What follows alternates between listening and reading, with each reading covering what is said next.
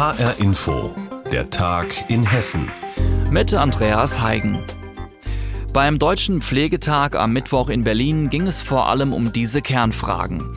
Was wird aus dem Pflegeberuf? Wer soll den künftig ausüben und wie? Die Menschen werden immer älter, immer mehr brauchen Pflege und die Fachkräfte der Zukunft sind nicht wirklich in Sicht. Denn der Pflegeberuf fordert viel, verspricht aber relativ wenig. Gerade in der Corona-Hochzeit war oft Land unter in den Krankenhäusern. Wie ist die Lage jetzt? Reporter Thomas Kurella berichtet. Ich bin's nochmal, hi. Intensivstation Kreisklinik Groß-Gerau. Thomas Berg ist Pfleger hier und kämpft gerade mit dem Dienstplan. Disziplin Lücken füllen. Mir ist eine Vollzeitkraft ausgefallen, wahrscheinlich den ganzen Monat und noch zwei Teilzeitkräfte aktuell. Das heißt, ich habe jetzt für morgen eine halbwegs praktikable Lösung. Für den Samstag ähm, fehlen mir eigentlich noch zwei Leute im Frühdienst. Manchmal kommt eben alles zusammen, sagt er. Da hilft dann ein tolles und flexibles Team aus der Patsche, wie seines. Darüber ist er froh, weiß aber auch, weniger Covid-Intensivpatienten, das bringt nicht wirklich Entspannung in den Job. Es war nie entspannt auf einer Intensivstation. Was wir die letzten 15 Monate hatten, war ja noch on top. Und da hat uns auch wirklich nur gerettet, dass OP-Zahlen reduziert wurden, dass alles, was geplant ist, irgendwie abgesagt werden konnte. Deswegen hat man es irgendwie stemmen können. Und was aufgeschoben wurde, müssen die Kollegen jetzt abarbeiten. Intensivpflege in Groß-Gerau, ein planbares Privatleben gibt's da nur, wenn alle mithelfen. Auf dem Höhepunkt der Corona-Angst waren sie Helden, die Pflegekräfte. Auch Thomas Berg erinnert sich noch an den öffentlichen Applaus. Eine leere Geste, sagt er heute. Das kann sie verstehen. Hilke Sauthof-Schäfer, Gewerkschafterin bei Verdi. Was blieb von der einstigen Wertschätzung? Gar nichts ist geblieben. Es ist eher noch so, dass auch Kulturen in Krankenhäusern oder auch in Altenpflegeeinrichtungen nicht für die Mitarbeiterinnen äh, sind, sondern im Umgang so sind, äh, dass sie sich noch mehr moralisch unter Druck gesetzt fühlen und noch mehr das Gefühl haben, sie müssen hier nur noch funktionieren. In den letzten fünf Jahren sind wieder mehr Menschen in Pflegediensten beschäftigt, laut Bundesgesundheitsministerium.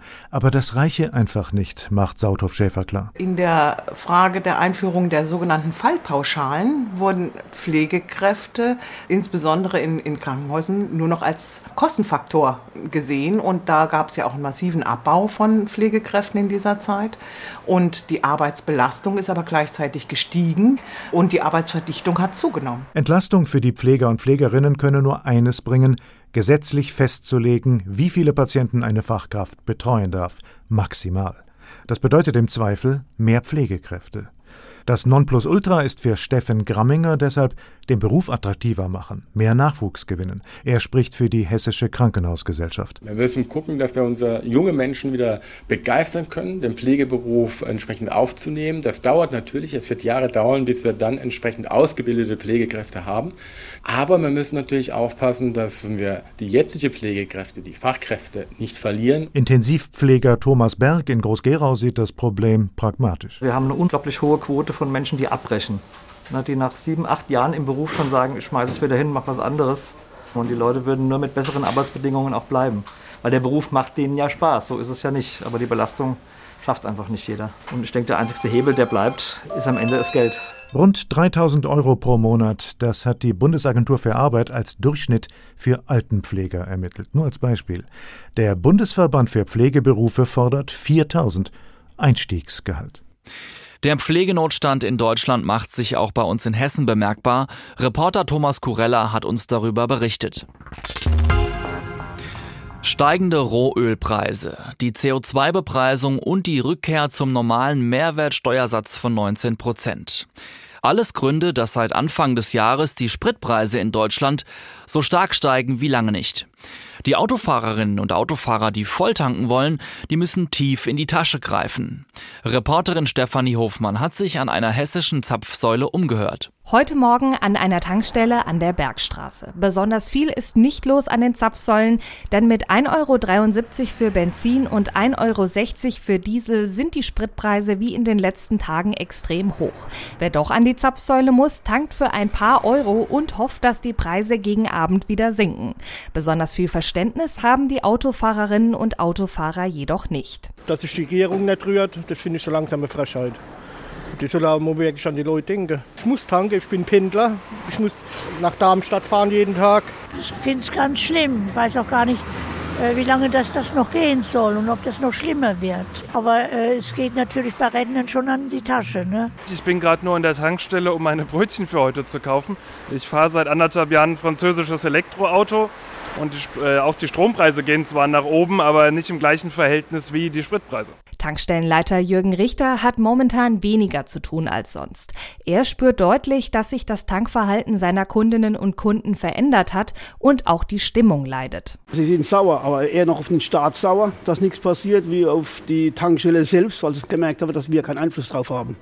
Das Tankverhalten hat sich so weit geändert, dass die Leute nur noch das tanken, was sie momentan brauchen und was sie nicht mit dem Auto unbedingt fahren müssen, machen sie meiner Meinung nach jetzt mit dem Fahrrad. Selbst ein Blick in die Tank-App lohnt sich laut Jürgen Richter nicht mehr, denn die Spritpreise ändern sich teilweise 25 Mal am Tag. So schnell kommen die Apps oft gar nicht mehr mit. Bis man dann an der Zapfsäule sei, müsse man schon wieder 10 Cent mehr pro Liter bezahlen. Dass der Preis seit Jahresbeginn im Schnitt um 33 Cent gestiegen ist, erklärt Alexander von Gersdorf vom Mineralölwirtschaftsverband so. Von dieser Preissteigerung gehen 7 Cent auf den neuen neuen CO2-Preisaufschlag zurück, weitere rund 4 Cent auf die Wiederanhebung der Mehrwertsteuer von zwischenzeitlich 16 auf jetzt wieder 19 Prozent zum Jahreswechsel und der ganz überwiegende Rest, das ist die Folge der äh, gestiegenen Ölpreise. Ein Ende der Rekordpreise ist nicht in Sicht, eher sogar das Gegenteil. Denn zum Jahreswechsel wird die CO2-Steuer weiter steigen und tanken damit voraussichtlich noch teurer werden. Umso wichtiger sei es, sagt der Mineralölverband, dass die Elektromobilität und klimaschonende Kraftstoffe gefördert werden.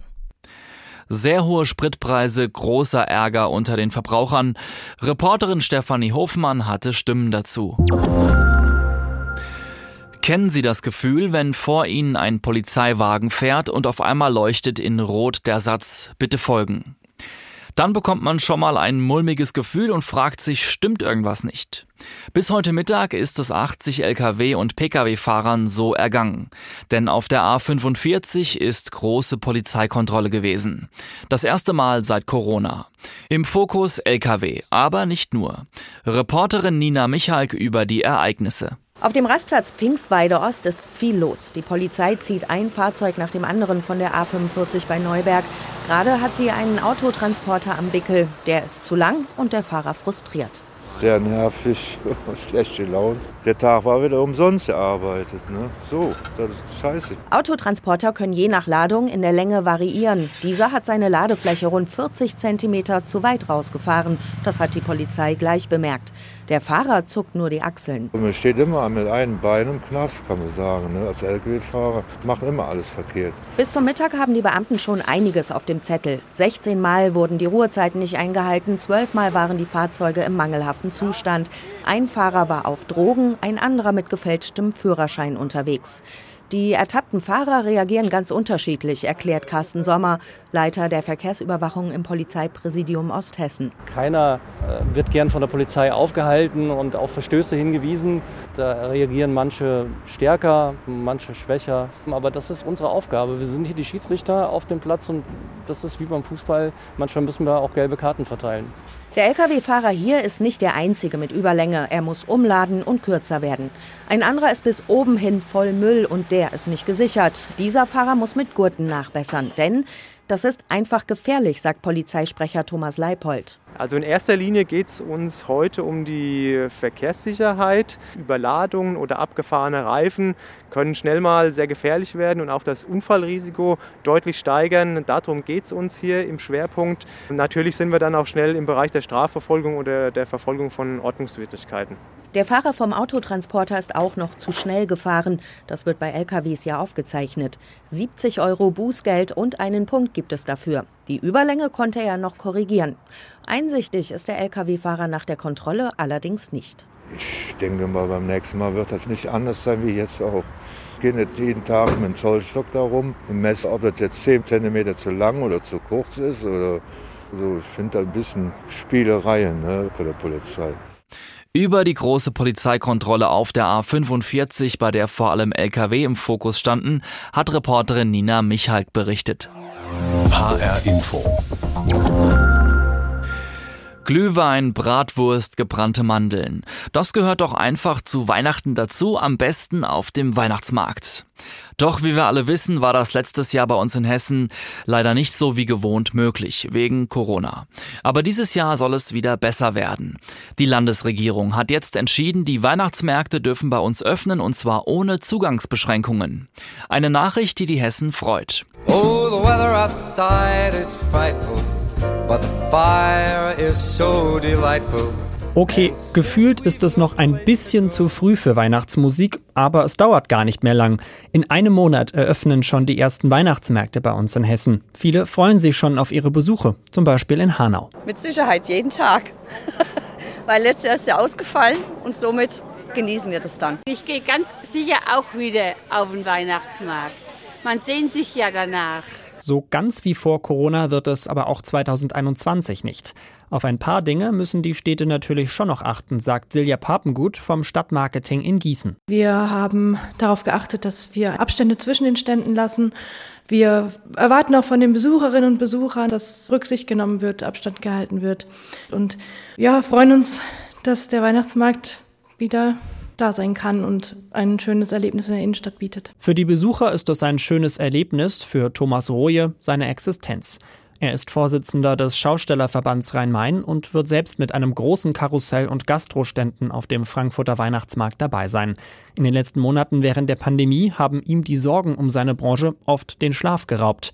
Seit der Ansage, dass es dieses Jahr wieder Weihnachtsmärkte gibt, ist das vorbei. Mit dem glücklichen Gedanken schläft man gut und jetzt geht es natürlich in die Umsetzung, in die Vorbereitung, TÜV-Abnahmen für die Fahrgeschäfte vorbereiten, die Fahrzeuge wieder straßentauglich machen. Das sind ja alles Dinge, die hinter so einem Betrieb stecken. Wurde auch Zeit, findet er. Denn noch ein Jahr ohne Weihnachtsgeschäft hätten er und viele Kollegen finanziell vielleicht nicht überlebt. Die Winterpause steht bei uns bevor, ob wir es wollen oder nicht. Von Januar bis März passiert bei uns nichts. Ohne Weihnachtsmarkt und ohne stabiles Einkommen nach jetzt 19 Monaten fällt schon super schwer, damit klarzukommen. Roje freut sich natürlich besonders, dass die Märkte ohne große Zugangsbeschränkungen erlaubt sind.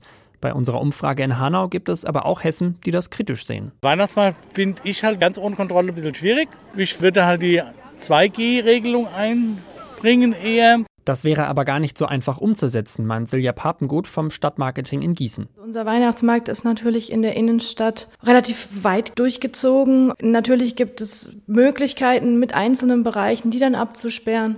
Aber wir haben letztes Jahr ja schon geprüft, sehr viele Konzepte entwickelt. Es ist herausfordernd und so wie es jetzt sein kann, ist es natürlich für uns auch als Veranstalter am einfachsten tatsächlich. In diesem Sinne auf eine entspannte und sichere Weihnachtsmarktsaison 2021. Besser als letztes Jahr wird sie wohl auf jeden Fall.